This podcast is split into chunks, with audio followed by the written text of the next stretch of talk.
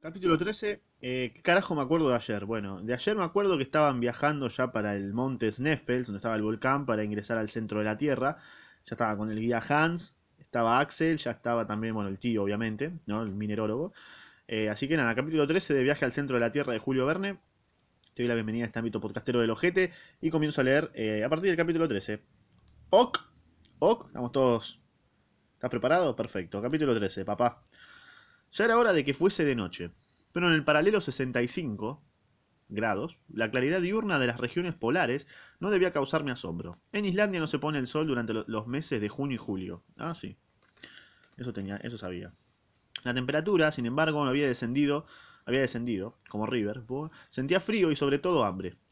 Bien haya el Boer que abrió para recibirnos sus hospitalarias puertas. Era la mansión de un labriego, pero por lo que a la hospitalidad se refiere no le iba en saga a ningún palacio real. A nuestra llegada vino el dueño a tendernos la mano y sin más ceremonias nos hizo seña para que le siguiésemos. Bien. Y le seguimos, en efecto, cada vez que acompañarlo hubiera sido imposible. Un corredor largo, estrecho y oscuro daba acceso a esta cabaña, construida con maderos apenas labrados y permitía llegar a todas sus habitaciones que eran cuatro. La cocina, el taller de tejidos, la batstofa, alcoba de la familia y la destinada a los huéspedes, que era la mejor de todas. Mi tío, con cuya talla no se había contado al construir la cabaña, dio en tres o cuatro ocasiones con la cabeza contra las vigas del techo. Ah, un boludo. Nos introdujeron en nuestra habitación, que era una especie de salón espacioso, de suelo terrizo y que recibía la luz a través de una ventana cuyos vidrios estaban hechos de membranas de carnero bien poco transparentes. Mira vos. Qué, qué rudimentario todo. Consistían las camas en un, poco de heno seco amontonado sobre los bastidores de madera pintada, de rojo y ornamentada con sentencias islandesas. Vamos. No esperaba yo ciertamente tanta comodidad, pero en cambio reina, reinaba en el interior de la casa un penetrante olor a pescado seco, a carne macerada y a leche agria que repugnaba de un modo extraordinario a mi olfato. Claro, si vivían cerca de la costa iban a tener bastante pescado, ¿no? Cuando nos subimos desembarazados de nuestros arreos de viaje, oímos la voz del dueño de la casa que nos invitaba a pasar a la cocina, única pieza en que se encendía lumbre, hasta los mayores fríos. Ok. Mi tío se apresuró a obedecer la amistosa invitación, y yo le seguí al momento. La chimenea de la cocina era de antiguo modelo, el hogar consistía en una piedra en el centro de la habitación con un agujero en el techo por el cual se escapaba el humo. Esta cocina servía de comedor al mismo tiempo. Vale, bueno, bien, una casa humilde, ¿no? Del conurbano bonaerense.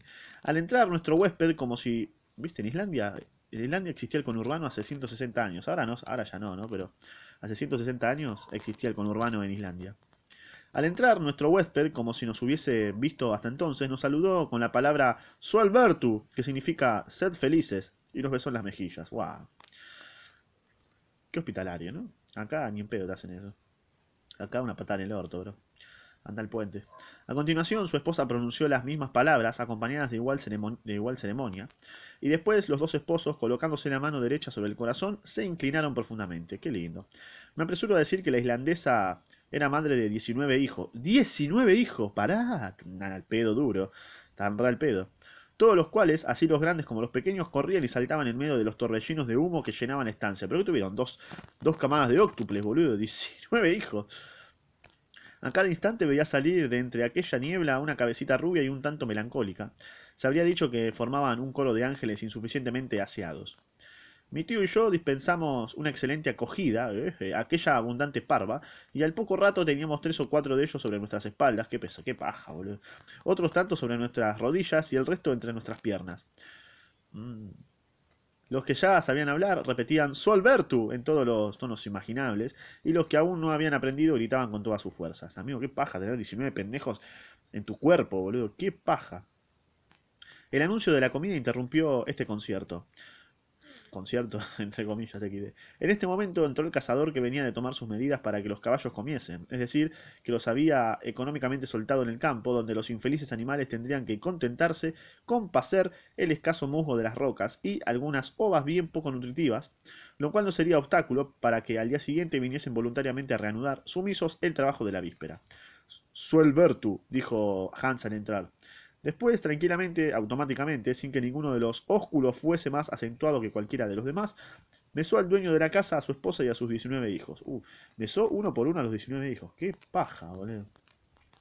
Terminada la ceremonia, nos sentamos a la mesa en número de 24. Claro, estaban los 19 hijos, el padre, la madre, de 21, manos ustedes tres, Claro, 24. Y el cazador se fue al carajo, ¿no? Terminada la ceremonia, nos sentamos a la mesa número 24. Imagínate la mesa que había, ¿no? Era, el, el Valhalla, boludo. Y por consiguiente, los unos sobre los otros en el verdadero sentido de la expresión. Los más favorecidos solo tenían sobre sus rodillas dos muchachos. Como si fuese poco. La llegada de la sopa hizo reinar alto guiso, se hicieron, ¿eh? el verdadero alto guiso. La llegada de la sopa hizo reinar el silencio entre la gente menuda y la taciturnidad característica de los islandeses, incluso entre los muchachos, recobró de nuevo su imperio. Nuestro huésped nos sirvió una sopa de lichen, que no era desagradable, y después una enorme porción de pescado seco, nadando en mantequilla agria, que tenía lo, menos 20 años, y muy preferible por consiguiente a la fresca, según las ideas gastronómicas de Islandia. Había además skir, especie de leche cuajada y sazonada con jugo de bayas en, enebro. En fin, para beber nos ofreció un brebaje compuesto de suero y agua, conocido en el país con el nombre de blanda. No sé si esta extraña comida era bueno, era bueno o no. Yo tenía un buen hambre y a los postres me di un soberbio tracón de una espesa papilla de alforfón. Papilla. Qué nombre gracioso, papilla. ¿Por qué se reía con el nombre papilla? Terminada la comida, desaparecieron los niños, y la, menos mal, y las personas mayores rodearon el hogar donde ardían brasas, turba, estiércol de vaca y huesos de pescado seco. Claro, porque el estiércol hace que se prenda mejor el fuego. Datos que te tiro, ¿no? ¿Eh? Y huesos de pescado seco. Después de calentarse de este modo, vimos al pomberito. Los diversos grupos volvieron a sus habitaciones respectivas. La dueña de la casa se ofreció, según era costumbre, a quitarnos los pantalones no es joda, no, no estoy jodiendo, dice eso. Según era costumbre, a quitarnos los pantalones y medias. Pero renunciamos a tan estimable honor. Ah, claro, y sí. Dándole, sin embargo, las gracias del modo más expresivo. Claro, amigo, estás en la casa de un islandés, en la otra punta del mundo, y tienen como, no sé, boludo, como cultura bajarle los pantalones a sus invitados. Y es como un poco incómodo, qué sé yo. Yo no, ni en pedo te diría que sí. La mujer no insistió y pude al fin arrojarme sobre mi cama de heno. Bueno, menos mal que no hicieron un quilombo, ¿no? La verdad que te agradezco que me quieras bajar los pantalones, pero esta vez paso, ¿sabes? Al día siguiente, a las 5, nos despedimos del campesino islandés. Bueno, costándole gran trabajo a mi tío el hacerle aceptar una remuneración adecuada, y dio Hans la señal de partida. Bueno, pasaron la noche en la casa de unos campesinos. A 100 pasos de Gardar, el terreno empezó a cambiar de aspecto, haciéndose pantanoso y menos favorable a la marcha. Por la derecha, la serie de montañas se prolongaba indefinidamente como un, como un inmenso sistema de fortificaciones naturales cuya contraescarpa seguíamos presentándose a menudo arroyuelos que era preciso baldear sin mojar demasiado la impedimenta.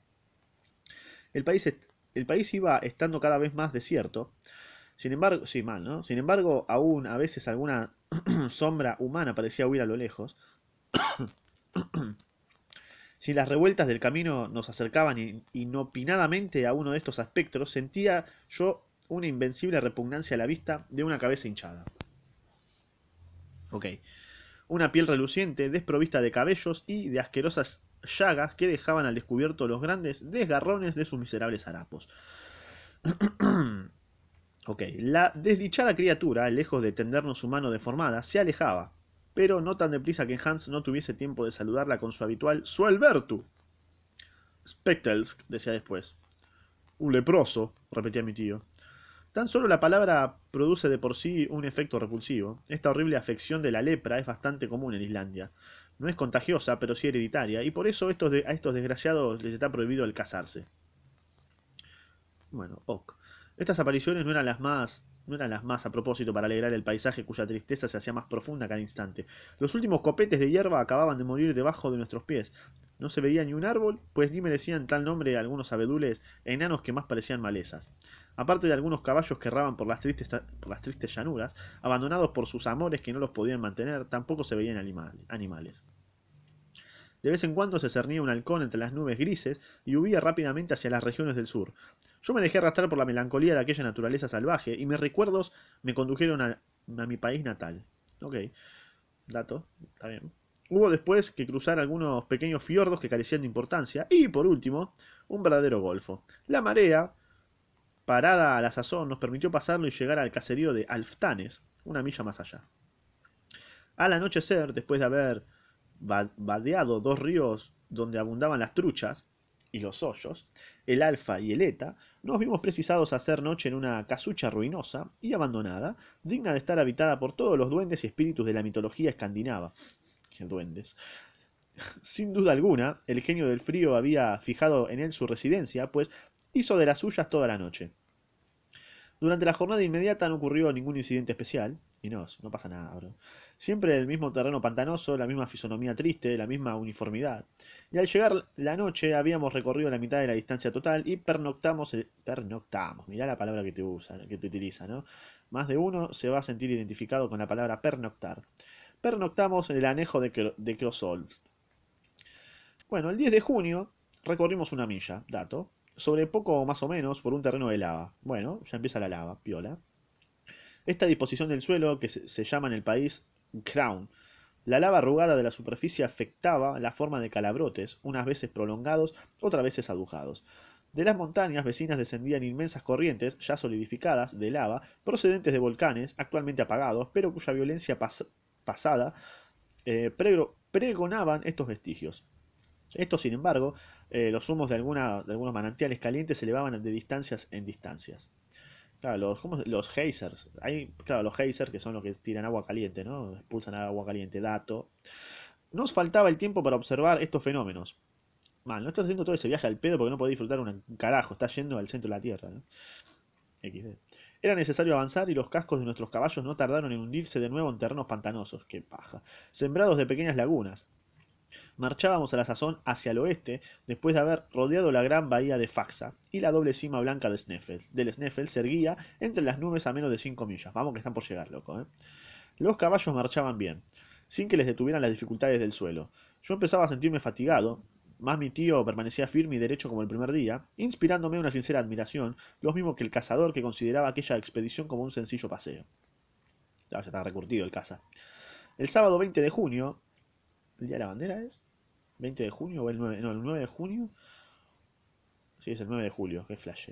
El sábado 20 de junio, a las 6 de la tarde, llegamos a Budir, aldea situada a la orilla del mar, y el guía reclamó el salario convenido. Ah, mirá, ya todo por plata acá, ¿viste? La plata, la plata, lo único que le interesa es la plata. Mi tío le pagó en el acto, perfecto, como debe ser. Aquí fue la familia misma de Hans, es decir, sus tíos y primos, quienes nos hospedaron en su casa. Fuimos muy bien recibidos y... Para, para, para, para, para, para, para. Ah, la familia de Hans, mirá. Llegaron a, la casa de la, familia de Hans, sus tíos y primos que nos hospedaron en su casa. Ah, mira qué lindo, bien ahí.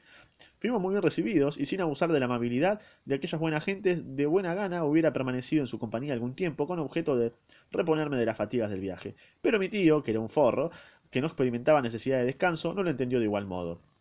Y a la mañana siguiente no hubo otra, no hubo otra solución que montar nuevamente nuestras pobres cabalgaduras. Dale, un capítulo te pedía en, la casa de, los tíos de Hans, la concha. Igual es medio hortiva Hans, no sé, no me cae tan, tan bien. El suelo se encontraba afectado por la proximidad de la montaña, cuyas raíces de granito salían de la tierra cual las de una vieja encina. Eh, íbamos contorneando la base del volcán, el profesor no le perdía de vista, debe estar ansioso, gesticulaba sin cesar y parecía desafiarle y decirle, he aquí el gigante que voy a sojuzgar. Por fin, después de 24 horas de marcha, se detuvieron espontáneamente los caballos a la puerta de la rectoría de Stapi. Bueno, ahí terminó el capítulo 13, que siguen viajando, estuvieron en un, par de casitas, nos cuenta que estuvieron en la casita de los tíos y primos de Hans, y también estuvieron en la casa de un campesino islandés, así que bueno, este fue más o menos el capítulo 13. Eh, y sí, nada más. Después nos cuentan nos están contando la travesía, nos, están haciendo la previa hasta llegar al, centro de la Tierra, ¿no? Vamos a ver qué aventuras tiene. Así que nada, te dejo acá redes sociales para que solamente las observes y bueno, saque tus propias conclusiones y nada más. Anda a escuchar el próximo capítulo porque si no pueden pasar cosas muy malas.